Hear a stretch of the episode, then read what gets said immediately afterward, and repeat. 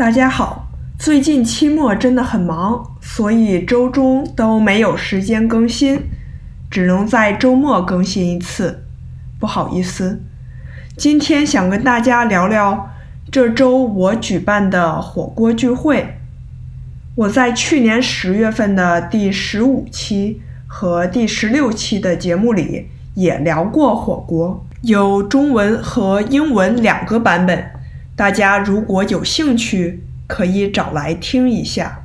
这周我高中班的火锅聚会是在户外举行的，我跟朋友借了丁烷炉 （butane stove） 和鸳鸯火锅。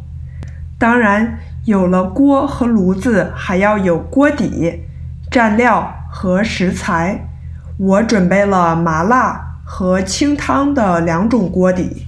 也买了不辣的火锅蘸料，因为是第一次办，我没有买太多种火锅食材，主要买的就是牛肉。现在牛肉也真是不便宜，一盒要十美金。除了牛肉，我还买了面条、饺子作为主食。任何聚会都要有饮料和零食。所以我买了旺旺雪饼、沙琪玛和草莓威化，都是学生喜欢吃的。饮料的话，我买了上次春节学生喜欢喝的冰红茶。除了中国的茶饮料，我也买了很多美国的饮料，比如 Dr Pepper、雪碧，还有可乐。火锅聚会的天气很不错，只是有点晒。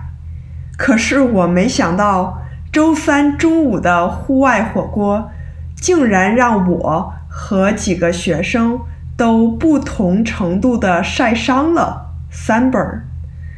我已经很多年没有被晒伤了，这次没想到太阳这么厉害。回家发现两个胳膊。都被晒得红红的，有点疼了。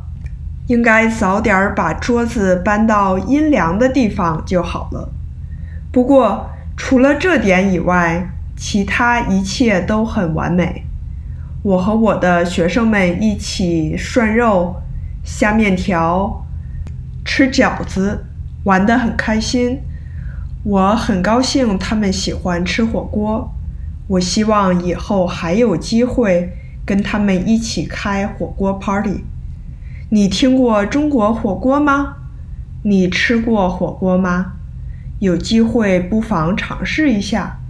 那今天就跟大家分享到这里，感谢您的收听，我们下期再见。